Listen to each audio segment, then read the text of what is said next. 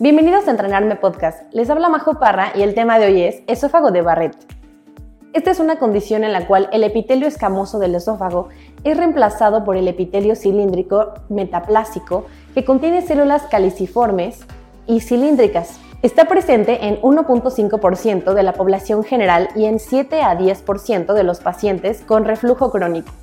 La complicación más grave del esófago de Barrett es el adenocarcinoma esofágico se cree que la mayoría de los adenocarcinomas del esófago y muchos de estos tumores del cardias gástrico surgen del epitelio displásico del esófago de Barrett. La incidencia de adenocarcinoma en pacientes con esófago de Barrett se estima en 0.2 a 0.5% por año.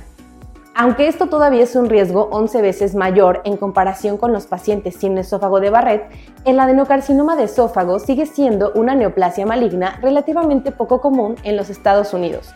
El esófago de Barrett surge de una lesión del epitelio escamoso esofágico inducida por reflujo crónico. Sin embargo, también aumenta en pacientes con obesidad troncal independiente de la ERGE. Paradójicamente, un tercio de los pacientes informan síntomas mínimos o nulos de ERGE, lo que sugiere una disminución en la sensibilidad al ácido del epitelio de Barrett.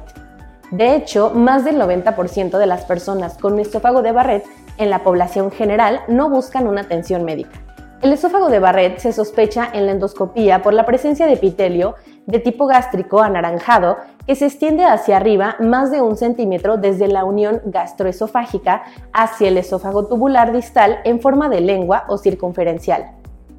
Las biopsias obtenidas por endoscopía confirman el diagnóstico.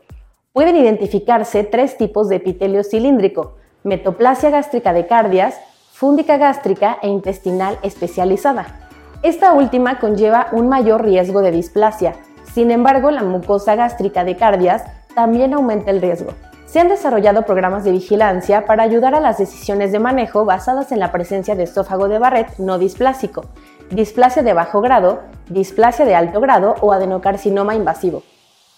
El esófago de Barrett debe tratarse con IBP a largo plazo una o dos veces al día para controlar los síntomas de reflujo, aunque estos medicamentos no parecen causar la regresión del esófago de Barrett, pueden reducir el riesgo de cáncer. En pacientes que se sabe que tienen esófago de Barrett no displásico, se recomienda una endoscopia de vigilancia cada 3 a 5 años para buscar displasia de bajo o alto grado o adenocarcinoma. Durante la endoscopia se obtienen biopsias de mucosa nodular o irregular que tienen un mayor riesgo de displasia de alto grado o cáncer, así como al azar del esófago cada 1 a 2 centímetros. En un estudio poblacional de 2021, la endoscopia de vigilancia inicial detectó displasia de bajo grado en el 10.6%, displasia de alto grado en el 3.1% y cáncer de esófago en el 1.8%. En pacientes con esófago de Barrett no displásico, el riesgo de progresión a displasia de alto grado o cáncer está relacionado con la longitud de epitelio de Barrett.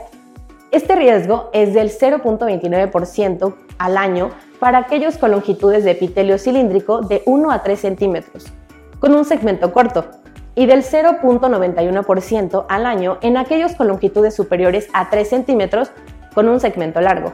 El hallazgo de displasia debe ser confirmado por un segundo patólogo experto.